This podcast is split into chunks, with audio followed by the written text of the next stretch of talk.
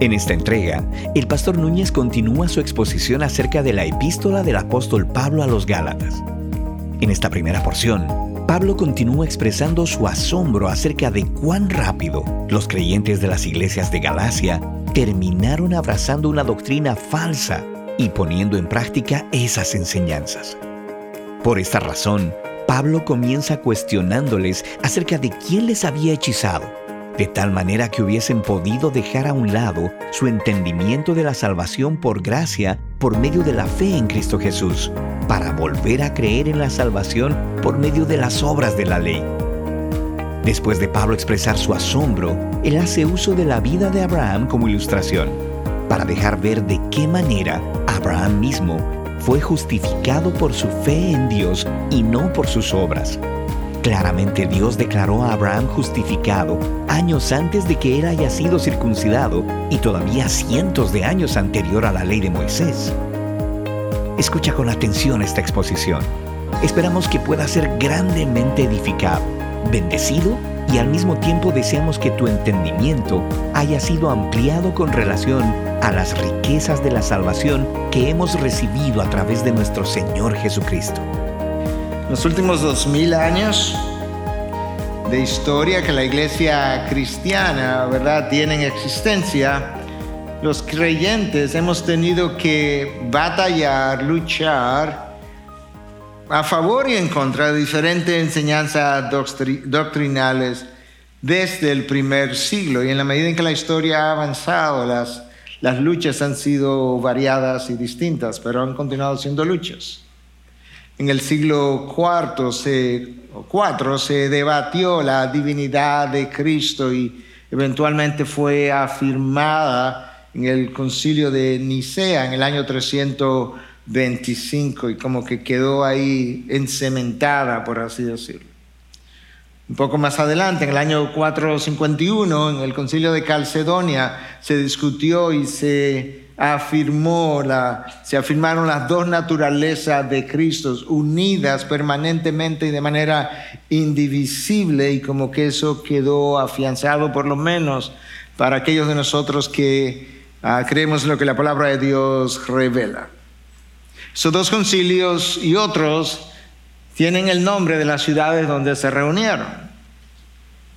Pero el primer concilio de la iglesia, para debatir un asunto doctrinal está no en la historia ah, de la iglesia en el sentido ah, más allá de lo que la Biblia, la Biblia revela, está en este libro. Así de temprano comenzaron las controversias. Y se reunió en Jerusalén, y así se llama, el concilio de Jerusalén. Está en el capítulo 15 del libro de los Hechos.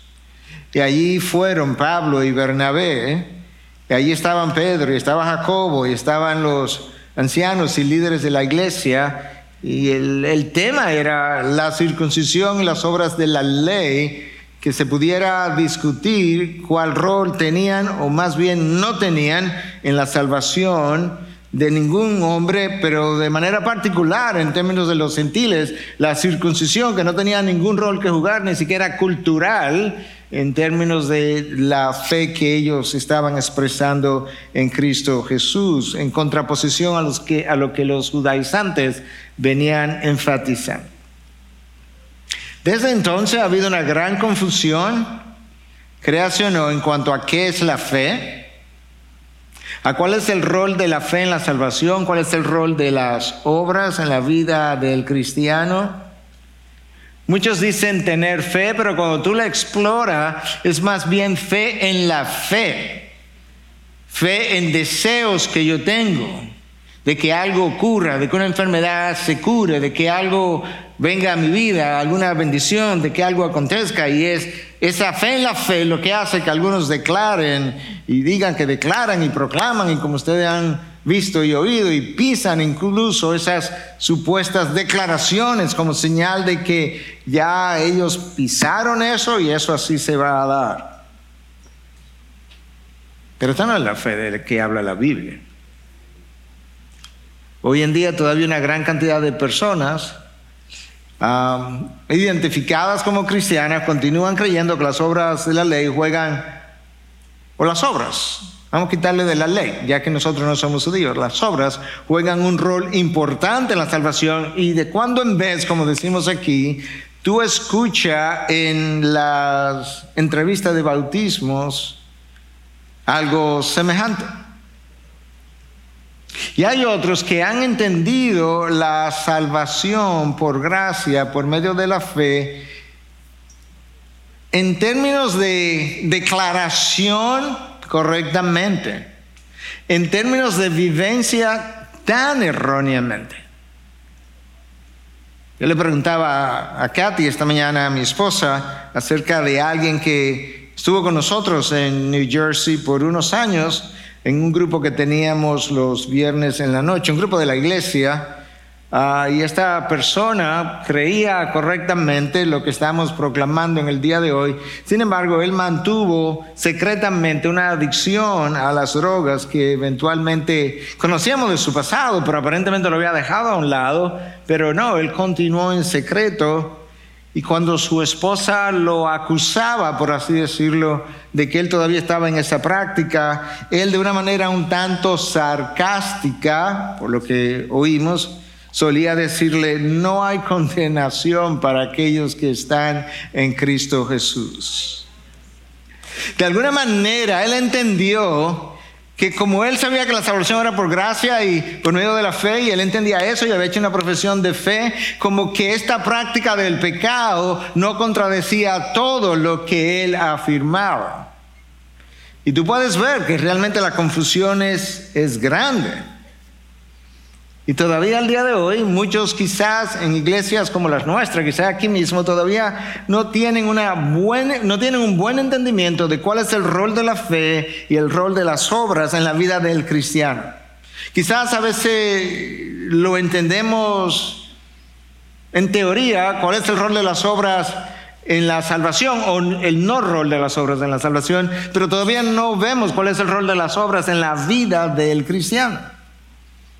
De manera que esta carta yo creo que va a ser o ha sido, está siendo ah, buena para nosotros poder como afinar, uh, poder limpiar, poder ah, sacarle brillo, si pudiéramos decir, a nuestro entendimiento acerca de algunos conceptos. Yo quisiera pensar que en la mañana de hoy será igual. Pablo escribe a los Galatas, ya lo hemos dicho, pero tengo que hacer esto porque el texto me obliga a regresar un poquito y, conectarnos con lo anterior.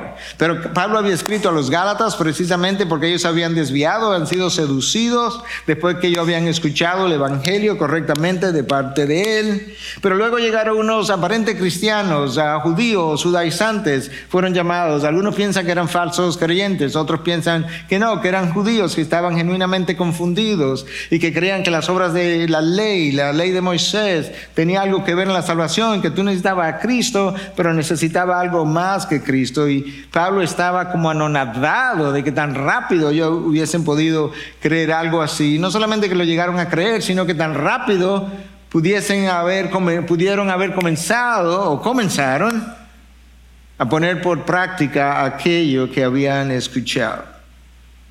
Entonces en el mensaje anterior explicamos la salvación otra vez, porque eso es exactamente lo que Pablo hace en ese texto que estuvimos exponiendo.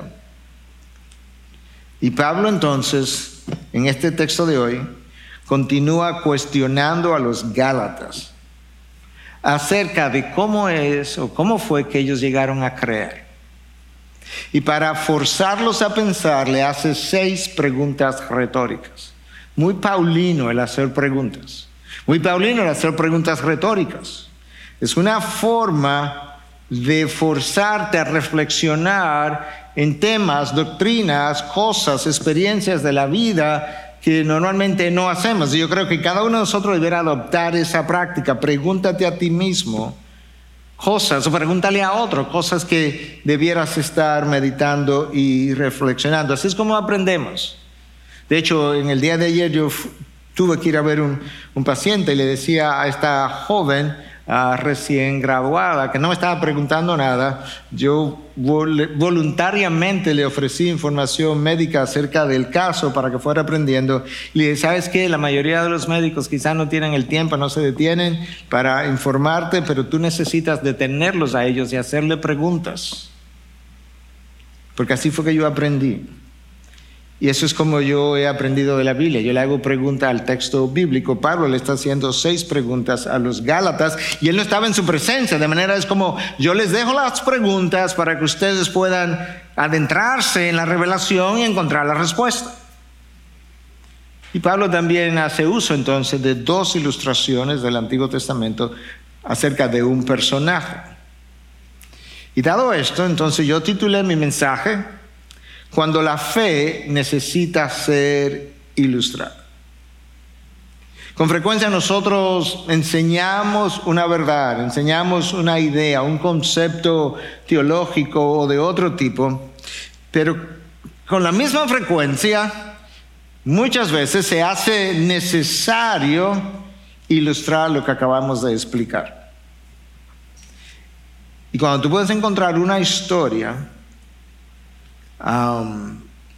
que pueda ilustrar lo que tu mente recibió como un concepto, como una idea, eso no solamente tiende a afianzar tu entendimiento, sino que muchas veces lo amplía. Con la intención de despertar un poco o un poco más, si ya fue despertado tu interés acerca del texto de hoy, ah, déjame decirte rápidamente, hoy vamos a estar hablando de la fe y su rol en la salvación la obediencia y su rol con la salvación, o quizás la, el no rol en la salvación, aunque te choque, tiene que esperar más tarde. La relación entre la fe y la obediencia, la relación entre la obediencia y las recompensas, y finalmente, cómo nuestra obediencia produce recompensas pero nuestra obediencia nunca es meritoria. Mi obediencia me conduce a recompensas, pero mi obediencia nunca es meritoria. Y con eso yo quiero que puedas seguirme en el capítulo 3 de la carta de Pablo a los Gálatas del 1 al 9. Imagínate que hay un predicador aquí, Pablo, que le está leyendo esta carta a ellos. Oh Gálatas, insensatos. La mitad se hubiese salido del salón. ¿Quién los ha fascinado a ustedes ante cuyos ojos Jesucristo fue presentado públicamente como crucificado? Pregunta número uno. Esto es lo único que yo quiero averiguar de ustedes. Nosotros diríamos, esto es lo único que yo quiero saber. ¿Ok? ¿Recibieron el Espíritu por las obras de la ley o por el oír con fe? Pregunta número dos. Pregunta número tres. ¿Tan insensatos son? Habiendo comenzado por el Espíritu, ¿van a terminar ahora por la carne? ¿Han padecido tantas cosas en vano? Si es que en realidad fue en vano. Aquel pues que le suministra el Espíritu y hace milagro entre ustedes, ¿lo hace por las obras de la ley o por el oír con fe? Última pregunta fue esa. Así Abraham creyó a Dios, ahí está la ilustración, y le fue contado como justicia. Por tanto, sepan que los que son de la fe, estos son hijos de Abraham. La escritura, la escritura, previendo que Dios justificaría a los gentiles, por la fe anunció de antemano las buenas nuevas a Abraham, diciendo, en ti serán benditas todas las naciones. Así que los que son de la fe son bendecidos con Abraham. No pase de alto esto, coma el creyente. No el obediente, aunque él lo fue, pero fue con la creencia que comenzó la obediencia. Pablo comienza esta porción con un vocabulario donde tú puedes ver que él tiene cierta indignación. Su vocabulario no es diplomático, tampoco es consolador. Él retomó lo que él inició en el capítulo 1, que tenía un vocabulario similar. Más bien, Pablo escribe de una manera confrontadora, alarmado. ¿Cómo es que los Gálatas abrazaron una enseñanza, escúcheme, que en esta generación esto es importante, sin hacer uso de la razón? Eso es lo que Pablo está diciendo. El problema es que ustedes abrazaron una cosa sin pensarla. Escucha el versículo 1 otra vez. Oh Gálatas insensatos. ¿Quién los ha fascinado a ustedes ante cuyos ojos Jesucristo fue presentado públicamente como crucificado? Es interesante porque esa palabra traducida ahí por la nueva Biblia de las Américas y otras versiones como fascinado, no es así como está en el lenguaje original. En el lenguaje original es como esto, ¿quién los embrujó? Es como si alguien le hubiese echado una brujería encima y ustedes se confundieron como fruto de eso. La nueva versión internacional dice Gálatas torpes. ¿Te das cuenta que Pablo está aludiendo al hecho de que no pensaron Gálatas torpes? Para ayudarle a entender cuán irracional había sido su decisión. Y por eso entonces que esta, esta palabra en algunas traducciones no dice Gálatas insensatos, quién los fascinó, sino quién los ha hechizado. La nueva traducción viviente dice, hay Gálatas tontos. ¿Quién los ha hechizado? Pues el significado de la muerte de Jesucristo se le explicó con tanta claridad como si lo hubieran visto morir en la cruz. Eso es lo que ese versículo 1 significa cuando Pablo dice que él expuso públicamente a Cristo delante de ellos. Se le explicó tan claramente que es como si ustedes lo hubiesen visto crucificado en el madero. Pablo estaba consciente, ¿eh? haciendo referencia a esta palabra hechizado, embrujado, Pablo estaba consciente que detrás de las falsas enseñanzas hay espíritus engañadores. ¿Cómo esos espíritus logran engañar al ser humano? Nosotros no sabemos, pero escucha lo que Pablo le escribe a Timoteo en su primera carta en 4.1, cuando él dice, el espíritu dice claramente que en los últimos tiempos algunos se apartarán de la fe, lo mismo que los Gálatas estaban haciendo prestando atención a espíritus engañadores y a doctrinas de demonios. Espíritus engañadores son falsos maestros que proyectan, enseñan, proclaman sus mentiras como si fueran verdades creíbles y le dan color y le dan intensidad y le dan sentido de urgencia. Y eso hace que el hombre como que se interese mucho en estas mentiras. Y de alguna forma entonces esos espíritus engañadores, falsos maestros, han sido a su vez engañados de alguna forma por doctrinas de demonios. ¿Cómo eso ocurre? La palabra no nos explica. Y entonces ante los Gálatas, Pablo dice, yo no entiendo su insensatez, su irracionalidad, no entiendo el embrujo este que ha ocurrido para usar una palabra que se aproxime más al lenguaje original, sobre todo porque Jesucristo fue presentado públicamente como crucificado. En otras palabras, yo creo que Pablo está diciendo eh, algo como esto. Yo no les hablé simplemente de la encarnación de Cristo, que posiblemente lo hizo. Yo no les hablé simplemente de los milagros de Cristo, que probablemente lo hizo. Yo no les hablé de las enseñanzas de Cristo, obviamente tuvo que haberlo hecho, pero Él como que hace un hace como un, como un zoom, por así decirlo, y le dice, yo quiero enfocarme en un aspecto. Cristo crucificado, que es el, el, hombre, el sacrificio, el, hombre crucificado a través de quien se recibe salvación, fue presentado con toda claridad delante de ustedes. Es como que Pablo está diciendo, yo le presenté la suficiencia del sacrificio de Cristo. La, salvación por fe dice hecho, de eso fue que yo le hablé, consumado es, terminamos. La salvación por obra dice haz, completa lo que Cristo no terminó. Haz suficiente lo que Cristo dejó insuficiente. De manera que tú puedas garantizar tu salvación. Y eso es, yo creo, lo que hace que la pregunta de Pablo tenga sentido. Si, si yo le expliqué tan claro, ¿quién te hechizó? A veces yo pienso eso de algunas de las cosas que leo en las redes recientemente.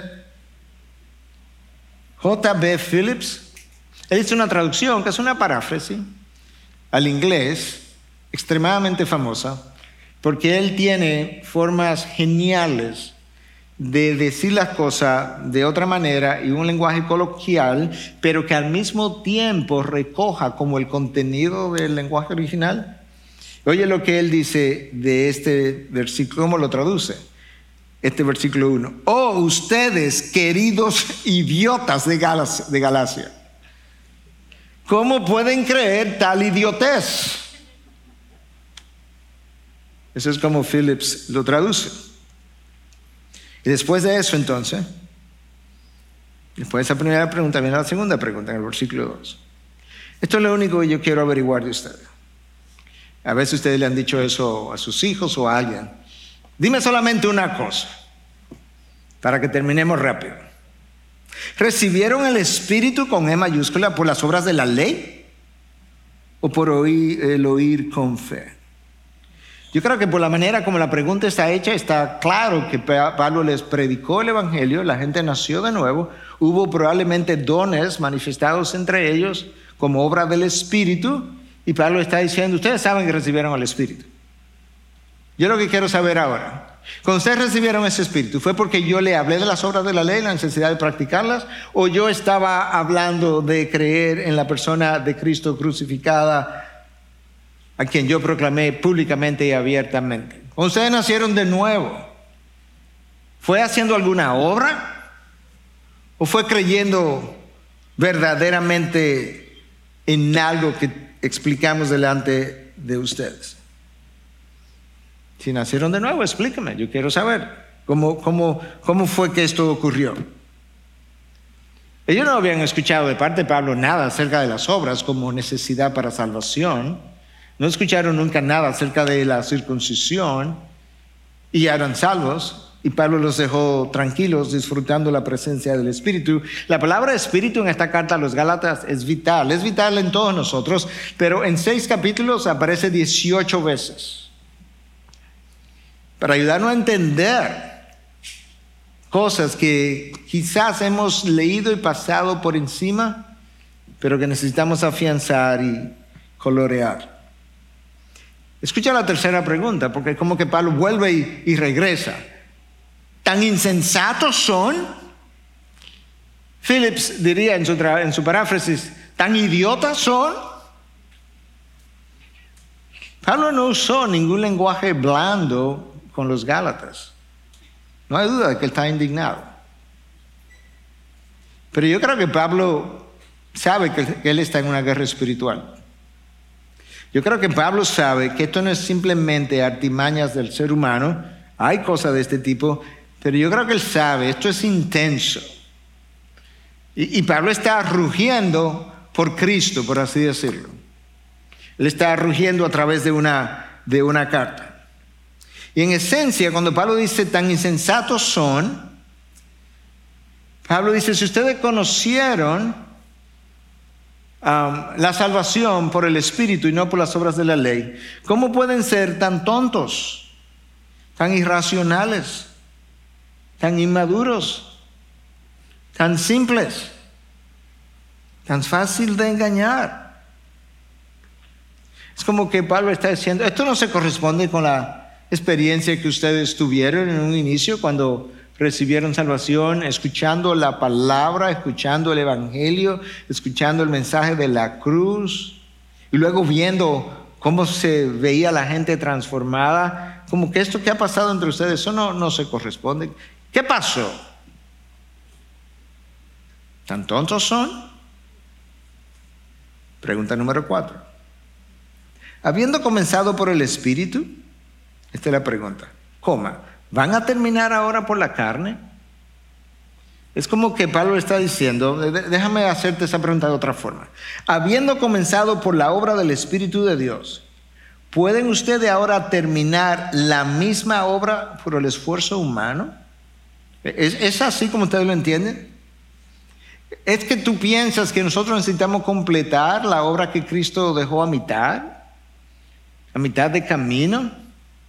¿Tú piensas que se comienza por el Espíritu, pero que tú perseveras por las obras de la ley de manera que al final hay un crédito que, que hay que darte al final? Porque es verdad que me comenzaron, pero yo en mi fidelidad y en mi esfuerzo humano, yo terminé. O sea, yo Tú inicias la carrera el día que Dios te da salvación por medio de la acción del Espíritu. ¿Y sabes qué? Y tú continúas la carrera por la acción del mismo Espíritu o si no te quedas atrás y nunca terminas. Eso es de ti y de mí. El cristiano siempre inicia bien. Cristiano, cristiano en el sentido de que está salvo, no alguien que se dice cristiano. Siempre él comienza bien, claro, porque esa es la obra de Dios. Tiene que comenzar bien. Pero con frecuencia no sigue bien. Pero no por una insuficiencia del Espíritu de Dios que mora en él, nunca jamás imposible, sino porque habiendo comenzado por el obrar de Dios, en algún momento sin articularlo de esta forma, nosotros decidimos continuar conforme a nuestra propia sabiduría o entendimiento.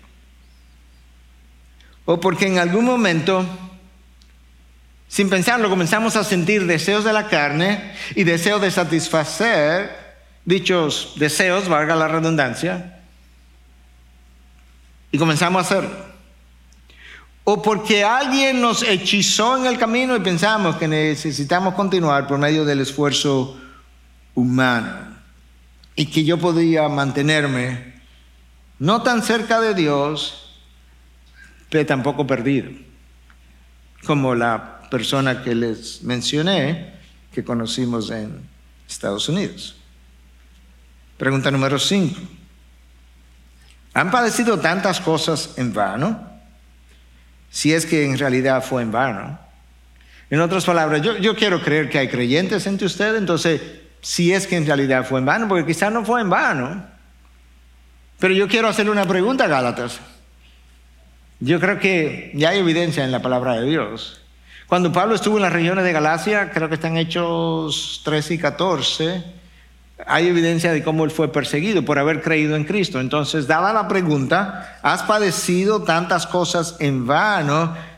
Lo más probable es que después que ellos creyeron en Cristo, ellos también fueron perseguidos. Y él está diciendo, pero ven acá, eh, Gálatas, ustedes sufrieron, tuvieron puesto a sufrir, a padecer por haber creído en el nombre de Cristo para salvación de ustedes. Y todo eso fue en vano. O sea, eso se perdió. Ya ustedes piensan que esa experiencia que tuvieron, que soportaron, que padecieron, entonces no valió la pena.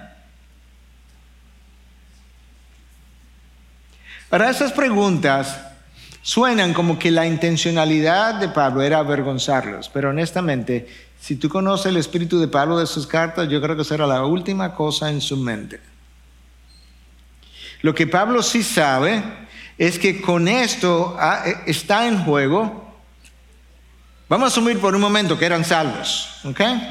Entonces quizá no estaba en juego en ese sentido la salvación, pero estaba en juego su santificación, estaba en juego la vida plena en Cristo, estaba en juego el evangelio que ellos podían pasar o no pasar a la próxima generación, estaba en juego la pureza de la verdad misma, estaba en juego la estabilidad de la iglesia, eh, estaba, estaba en juego la unidad de la comunidad de Cristo y el testimonio que podían ofrecer a los que estaban fuera, porque en el error no tenemos testimonio que ofrecer.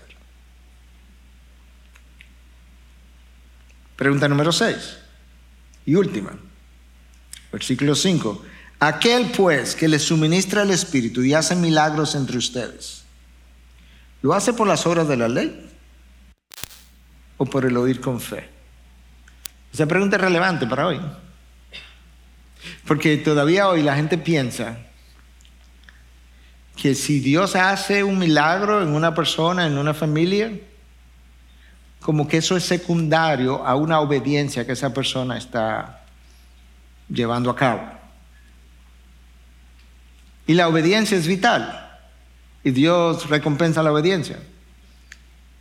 Pero si tú lees los, los evangelios, yo no sé si la mayoría, porque no todos están descritos con detalle, una gran cantidad de milagros fueron hechos en personas que ni sabían quién era Cristo como el paralítico en la piscina de Bethesda, como el hombre de Juan 9 que nació ciego.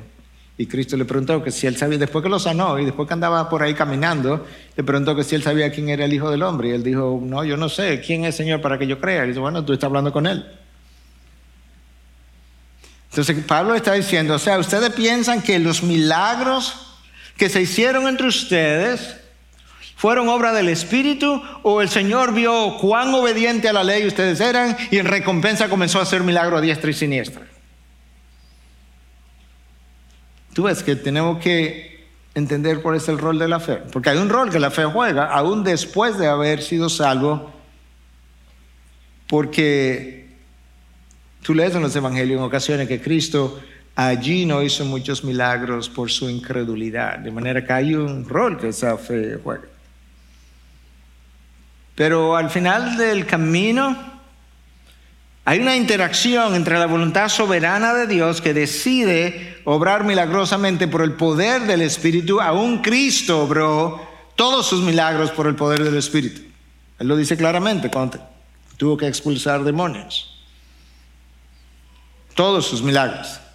Pero al mismo tiempo, la voluntad soberana de Dios interactúa con la fe o incredulidad del hombre que termina haciendo o no haciendo milagros en esa interacción que solamente Dios entiende perfectamente. Y Pablo aprovecha la ocasión para preguntarle los milagros que se hicieron entre ustedes. ¿Fue después que alguien se circuncidó? ¿O fue después que alguien creyó, o quizá Dios obró milagros y eso los convenció y ustedes llegaron a creer el mensaje. Quizás los milagros fueron las cosas que, o algunas de las cosas que me, me autentificaron a mí como apóstol del Evangelio que Pablo tuvo que defender y se pasa dos capítulos, los dos primeros capítulos, directa o indirectamente defendiendo su apostolado. Y esas son las preguntas introductorias, retóricas, como Piensen, piensen, piensen. Y ahora lo que él hace, y de ahí salió mi título, es que él usa una ilustración cuando la fe necesita ser ilustrada. Okay, comencé, le expliqué parte de eso en el texto anterior, estaría Pablo diciendo, versículo 2.16, vimos como Pablo le dice tres veces que ningún hombre es justificado por las obras de la ley, y en el mismo versículo le dice tres veces que la salvación o la justificación es por la fe. Entonces ahora Pablo, y él explicó ahí en ese texto anterior, la semana pasada, explicó la salvación otra vez. Ahora lo que él está haciendo es ayudándola a entender la salvación un poco con más detalles y ahora es como, ahora tengo que ilustrarte la fe o la salvación, perdón. Versículo 6. Así Abraham, su vida es la ilustración, creyó, subraya esa palabra, a Dios y le fue contado como justicia. Tú notas que en ese versículo no hay nada todavía acerca de obediencia. Abraham obedeció la mayor parte de su vida, no voy a decir toda su vida, pero su obediencia comienza después que él nace de nuevo. Él no tenía, no tenía poder para tal cosa. Esta es una cita de Génesis 15, 6, que dice exactamente lo mismo. Dios viene y le dice a Abraham que él va a tener un hijo. Abraham tenía 75 años. Abraham le recuerda a Dios que él está viejo ya. Y Dios le dice, sí, yo sé, pero tú vas a tener un hijo. Y no solamente tú vas a tener un hijo, tú vas a tener una descendencia tan numerosa como las estrellas del cielo. Es más, Abraham en buen dominicano, sal para afuera, como si tú pudieras salir para adentro, ¿verdad? Sal, mira para el cielo, mira las estrellas. ¿Tú ves su número? Así va a ser tu descendencia. A los 75 años. Y el texto de la palabra dice en Romanos 4 que Abraham creyó en esperanza contra esperanza. En otras palabras, el chance de que esa esperanza se hiciera realidad era tan mínimo que él creyó en esperanza contra esperanza. La evidencia como que no daba, no computaba, pero él creyó. La evidencia no estaba a su favor. Pero Dios tomó esa fe, pero le creyó. Dios tomó esa fe de Abraham, depositada en él, y le dijo, mira Abraham, esta fe te la voy a contar a tu favor. En Génesis 12.3 se nos dice justamente eso que yo acabo de decir. Pero Abraham, ¿tú sabes cuántos años tenía Abraham cuando lo circuncidaron? 99 años. De manera que su circuncisión no vino hasta 24 años después de que ya él le creyó y de que le dijeron, tu fe te ha sido contada por justicia. Y la ley a la que están apelando los judaizantes, la ley de Moisés, no llegó hasta 700 o 750 años después. Y ya la fe de Abraham había sido contada por justicia. Y Dios nos acepta de la misma manera que Abraham fue aceptado. Abraham fue aceptado por una fe que él depositó en un Mesías que habría de venir, que sería simiente de él, que sería descendiente de él, que él nunca vio, pero yo creí en esa simiente. En tu simiente serán benditas todas las naciones de la tierra. Y yo creo en la misma simiente de Abraham que ya vino, Cristo Jesús. Entonces ahora, en Génesis 15, 6, se nos dice, ahorita te hablé de 12.3, pero en Génesis 12.3 es cuando, para autocorregirme, fue cuando Dios le hace el anuncio de la promesa. Tres capítulos más tarde, en 15.6, es cuando Dios le dice que su fe le fue contado por justicia. Cuando esa frase que fue escrita en hebreo fue traducida al griego, esa frase le fue contada la palabra es logizomai. Y logizomai implica literalmente tomar algo que le pertenece a alguien y acreditárselo a la cuenta de otro. De manera que Abraham creyó y después de creer Dios tomó algo que le pertenecía a otro, a Cristo que vendría, y se la depositó en su cuenta, por así decirlo. Le dijo, Abraham, la santidad de tu simiente. Será a través de él que tú serás salvo.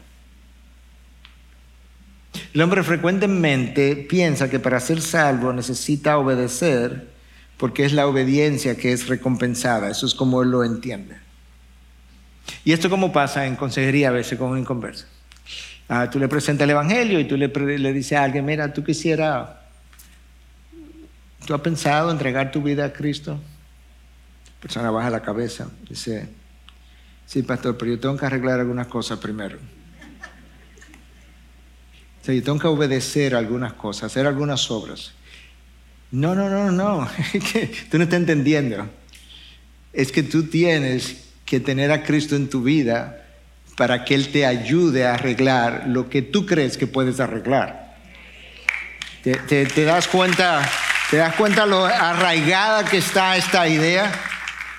Entonces déjame ver si podemos en los minutos que me quedan como deshilachar algunas cosas. ¿Ok?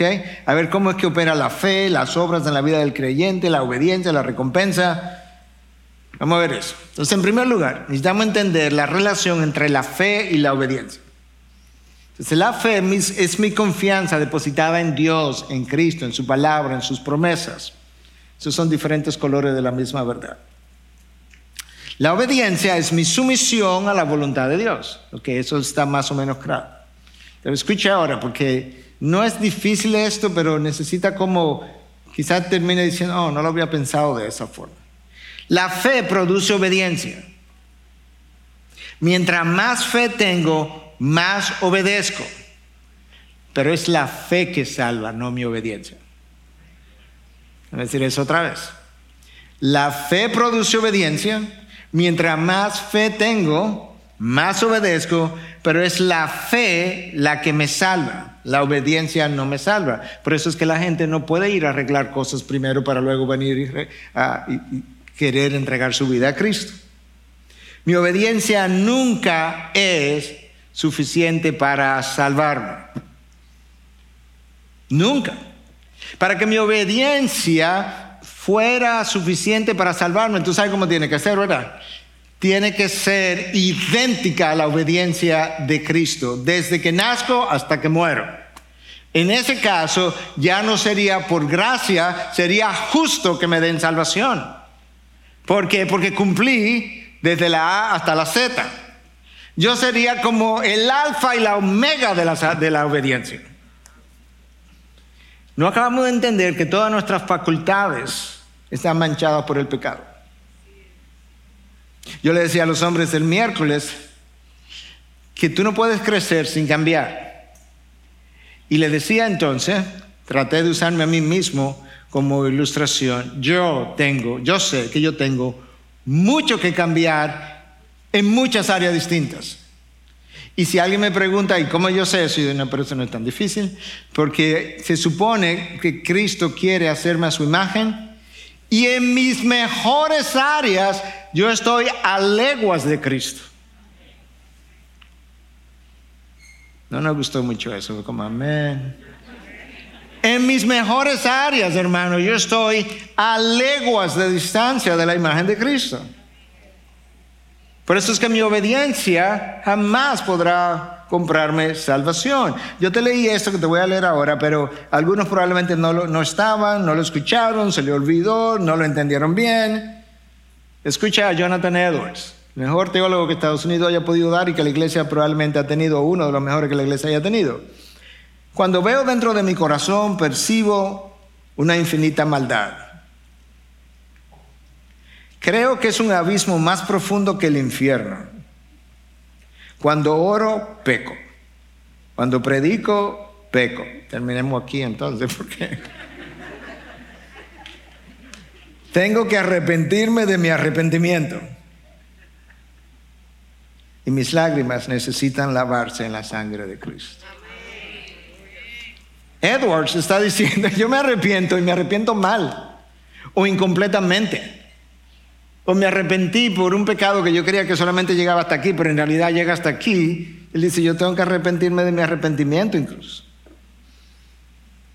Entonces, entonces no obedecemos. No, no, Cristo toma tu obediencia insuficiente, incompleta, manchada, como que la, por así decirlo, como que la pone en Él, en Cristo. Y entonces Dios la toma como buena y válida pero en Cristo que la completa. En Cristo, por su gracia. Porque mi obediencia siempre es defectuosa. Tú tendrías que obedecer amando a Dios con toda tu alma, toda tu mente, toda tu fuerza, con todo lo que tú eres. ¿Quién ama a Dios de esa forma? ¿Notaste cómo el texto dice, Abraham creyó? Estoy acostumbrado ya a poner círculo alrededor de las palabras. Cuando estamos en pantalla los miércoles fui a poner un círculo alrededor de creyó. Y le fue contado por justicia. Creyó, no obedeció. Su obediencia viene después. Él creyó. Es una expresión tan vital para el resto de la revelación bíblica que aparece en Génesis 15.6, um, aparece en Gálatas 3.6, aparece en Romanos 4.3, en Santiago 2.23. Él creyó y después obedeció. De modo que tú crees, tú luego le fue contado por justicia y luego terminó obedeciendo. Pablo usa la figura de Abraham por más de una razón. Por un lado, es la ilustración más temprana que él puede usar de cómo es la salvación. Número dos, porque los judíos equiparaban a Abraham con salvación. Si tú eres descendiente de Abraham, tú eres salvo. Entonces, ok, Déjame regresar como al origen, a la mata de la salvación en su mente, Abraham, para explicarles, para usar la misma revelación bíblica. La literatura judaica enseñaba que Abraham la literatura judaica, no la palabra, que, que Abraham fue justificado por las obras de la ley. Y yo creo que Pablo entonces está diciendo, no, déjame corregir la literatura que ustedes leen con la palabra de Dios para que entienda que Abraham no fue justificado por las obras de la ley. Y muchos creían que ser descendiente de Abraham garantizaba la salvación. Ok, entonces como que eso nos aclaró un poco la relación entre la fe y la obediencia. Ahora necesitamos ver la relación entre obediencia y mérito. La obediencia es necesaria, pero no es digna de méritos, nunca. Nadie va a llegar al cielo y le va a decir a Dios, ok Señor, yo obedecí también, dame lo mío. Si hay alguien aquí que levante la mano que piensa hacer algo como eso. Porque si lo está pensando, entendiste mal cómo es que las recompensas son dadas. Entonces, imagínate que tú le digas algo así a Dios en el cielo. Bueno, Señor, mira, yo obedecí, yo hice mi mejor esfuerzo. Eh, yo, yo creo que yo merezco, yo creo que merezco algo. Imagínate que Cristo diga, ok, tú piensas que es justo que yo te recompense de alguna manera que diga, bueno, sí, yo pienso que sí, Cristo es ok. Si tú piensas que es justo, déjame sacar mi libro de cuentas y vamos a examinar ahora tu obediencia. Vamos a examinar tus motivaciones, vamos a examinar tus intenciones, vamos a examinar tu grado de esfuerzo a la luz de la muerte de mi hijo a tu favor. ¿Cómo, cómo tú piensas que iríamos quedando? Entonces, tu obediencia y la mía no es meritoria. La obediencia perfecta de Cristo fue meritoria y por eso es que siempre hablamos y oramos por los méritos de Cristo y no los míos. ¿Por qué hablamos de esa forma? Porque su obediencia sí fue meritoria porque Él obedeció perfectamente. En tercer lugar, revisemos la relación entre las obras como fruto de mi obediencia y mis recompensas. Estamos todavía con la recompensa, pero examinemos la relación entre las obras y mis recompensas.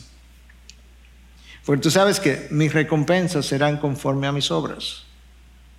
Eso está claro en la Biblia en más de un pasaje. Pero si, te quieres, si quieres uno, 2 Corintios 5 días, todos compareceremos ante el tribunal de Cristo para rendir cuenta de todo lo que hayamos hecho, sea, sea bueno, sea malo, y ser recompensado conforme a sus obras. Pero las obras no son meritorias, sino que Dios en su gracia recompensa mi obediencia insuficiente y defectuosa. Pero es todavía por gracia. No hay una bendición que yo haya recibido, que tú hayas recibido, y son muchas las que hemos recibido, que haya sido merecedoras. Si le quita la gracia a todo lo que hacemos, te quedas sin nada, literalmente hablando. Déjame usar un solo versículo para probar lo que acabo de decir. ¿Ok? Suponte que hasta donde tú puedes como determinar, tú guardaste los principios cristianos de la A a la Z. Entonces, va donde Cristo. Dice, Señor, mira, yo, yo hice todo lo que tú ordenaste. Que, ¿dónde está, dónde está lo mío? Lucas 17, 10. Así también ustedes, cuando hayan hecho todo lo que se les ha ordenado, levantemos la mano, lo que hemos hecho, todo lo que se nos ha ordenado. Ok, pero supongamos que cinco gente levantaron la mano. Cuando hayan hecho todo lo que se les ha ordenado, digan, siervos inútiles somos. Hemos hecho solo lo que debíamos haber hecho. No han hecho nada como tan extraordinario para pensar que hay recompensa. Ustedes hicieron lo que le tocaba hacer. O sea, que como ninguno de nosotros hizo todo lo que nos tocaba hacer, como hemos dicho otras veces, usando la frase de Otto, nuestro hermano, tú le tendrías que decir, Señor, yo soy un candidato a siervo inútil porque yo no he hecho todo lo que me tocaba hacer. Y Pablo ahora cierra los versículos 7 al 9. Rápidamente lo vamos a revisar uno a uno. Por tanto, sepan que los que son de fe, estos son hijos de Abraham. Esto fue una idea nueva para los Gálatas, porque para los Gálatas, hijos de Abraham eran los hijos biológicos, los descendientes, ¿verdad? Generación tras generación tras generación. Y para muchos judíos todavía hoy, Pablo dice, no, no, no, no tiene, oye bien, los descendientes o los hijos de Abraham no tienen que ver, bíblicamente hablando, con los genes, con la genética. No, tiene que ver con lo que Abraham hizo en esa ocasión cuando creyó y le fue contado por justicia. Por tanto, sepan que los que son de fe, estos son hijos de Abraham, no hijos biológicos. Escucha cómo Pablo lo explica a los romanos en 2, 28 y 29. Porque no es judío el que lo es exteriormente, ni la circuncisión es la externa en la carne, pues es judío el que lo es interiormente, y la circuncisión es la del corazón por el Espíritu, en mayúscula, no por la letra la alabanza del cual no procede de los hombres, sino de Dios. Claramente, como que entiendan, esto es un entendimiento completamente diferente al que ustedes habían tenido hasta el día de hoy. La circuncisión de la que ustedes tanto hablan, la que Dios toma en cuenta, no es la externa, eso fue simplemente un símbolo externo de algo que debió haber pasado en su interior, y es que Dios tenía un grupo de personas especiales separadas para Él, que vivirían para su gloria pero resulta que no lo hicieron de esa forma, de manera que el valor de la circuncisión en la carne fue perdido y lo único que queda es el valor de la circuncisión en el interior, hecha por el Espíritu, la circuncisión del corazón. Versículo 8. La escritura, previendo que Dios justificaría a los gentiles por la fe, ya Dios tenía a los gentiles de antemano, anunció de antemano las buenas nuevas, ese es el Evangelio, a Abraham diciendo, en ti serán benditas todas las naciones. La, gran comisión de que nosotros hablamos, toda autoridad me ha sido dada en el cielo y en la tierra, por tanto ir y hacer discípulos de todas las naciones, bautizando en el nombre del Padre, del Hijo y del Espíritu Santo y enseñarle a obedecer todas las cosas que os he enseñado y he aquí yo estaré con vosotros hasta el final de los días. Eso apareció por primera vez, dicho de otra forma, en Génesis. ¿Cómo? En ti, en tu simiente singular, serán benditas todas las naciones de la tierra. En otras palabras, escucha, escucha escúchalo otra vez. Dios, previendo que justificaría a los gentiles por la fe, anunció de antemano las buenas nuevas. Eso es el Evangelio, buenas nuevas. Abraham, diciendo, en ti serán benditas todas las naciones. Para que estos Gálatas pudieran entender, como judíos al fin, ah, esto no es nuevo, esto de los gentiles no es nuevo, esto es algo tan viejo como Abraham. Y finalmente, versículo 9, así que los que son de la fe son bendecidos con Abraham, el creyente. Los que son de la fe, ahí está la creencia son bendecidos juntamente con Abraham. Nota que no dice el obediente, aunque él obedeció. No, el creyente. Ahí es donde comienza la vida espiritual de Abraham. De Abraham.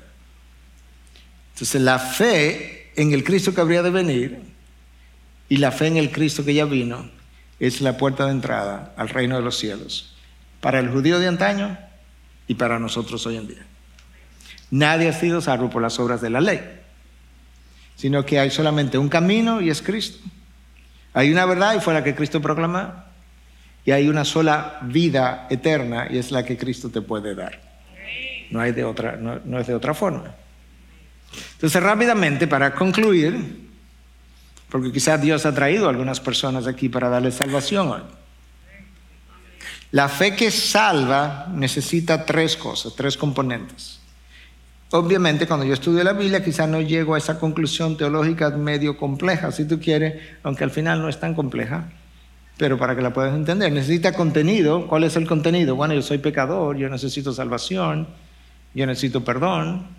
Cristo vino, hay una ley que fue incumplida por Adán y Eva, Cristo vino cumplió esa ley a perfección, y luego fue y murió, y murió en sustitución mía, para que yo no tuviera que ser enviado al infierno para el resto de la eternidad, murió como sustituto derramó su sangre. Yo creo eso y estoy convencido de eso. Estoy convencido que Él es el único mediador entre Dios y el hombre, el único redentor, el único que me puede salvar. Estoy convencido que después que Él murió, Él también resucitó.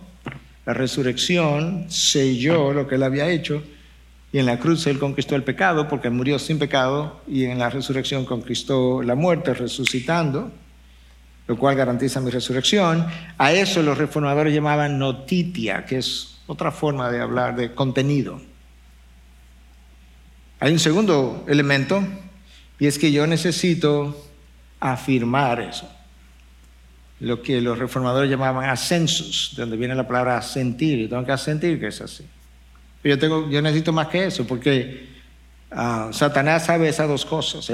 Satanás conoce el contenido y él sabe que él puede sentir que sí, que Cristo es el único camino entre Dios y el hombre, que Él es el camino, la verdad y la vida, lo que él no hace, la tercera parte, es depositar su confianza y declararle y reconocerle como Señor. Eso es lo que él no hace. De manera que el amigo nuestro de que te hablé, él tenía el componente número uno, tenía el contenido, el componente número dos, él tenía Ah, el ascenso, él asentía eso, no hay condenación para que en Cristo Jesús.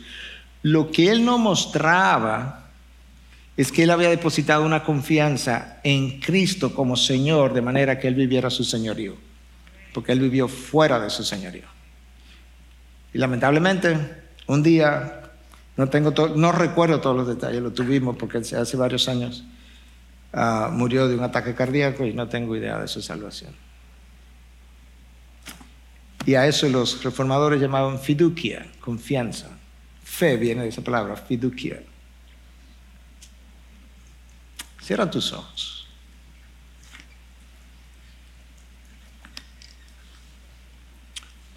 Ahí con Dios, revisa tu vida, revisa tu creencia, tu entendimiento. Mira cómo está tu vida alineada, no alineada con el Evangelio y sus implicaciones. Y si tú encuentras que eres creyente, amén. Si encuentras que eres creyente, amén, pero si encuentras que, que tiene área de desviación, pues aprovecha ese tiempo y habla con Dios, rectifica tu caminar. Y no para el día de hoy ni para esta semana, rectifica tu caminar con la intencionalidad de de mejorar todo lo que ha dado para que tu vida y su plomada vayan, estén de la mano. Pero quizá Dios permitió y te habló, permitió que vinieras, te trajo, te impulsó. Y por medio de su espíritu te dio entendimiento, te abrió los ojos. Quizás hoy tú dices, mira, yo hoy reconozco que, que yo necesito salvación. Y si ese es tu, tu caso, yo quiero, yo quiero orar contigo, voy a orar desde aquí. Te quedas ahí, te queda incluso sentado. Pero yo quiero guiarte en una oración. Y ahí donde está, tú puedes decirle, Señor, yo, yo te doy gracias porque usaste dos elementos poderosos, tu palabra y tu espíritu para vencer lo que necesitaba ser vencido en mí. Gracias por dejarme ver que verdaderamente soy pecador. Gracias por dejarme ver que no solamente estoy en necesidad de perdón, sino que tú proveíste ya la fórmula, la manera de ser perdonado. Jesús, gracias por sangre que pueda que puede lavar mis manchas. Gracias, de verdad, de corazón, gracias. Yo te pido perdón ahora, reconociendo tu inmenso sacrificio. Recibo tu perdón. Gracias por limpiarme. Yo quiero pedirte ahora que, como el Espíritu de Dios está viniendo a mí en el momento que estoy siendo salvo, que por medio de ese Espíritu, tú hagas lo que tengas que hacer en mi vida. Para que yo pueda obedecer, no porque yo quiero méritos, sino porque yo quiero honrar mi salvación. Quiero honrar tu nombre, quiero honrar tu sacrificio. Te pido que ese espíritu me ayude entonces a yo vivir tu señorío, porque tú eres mi Señor y tú eres mi Dios.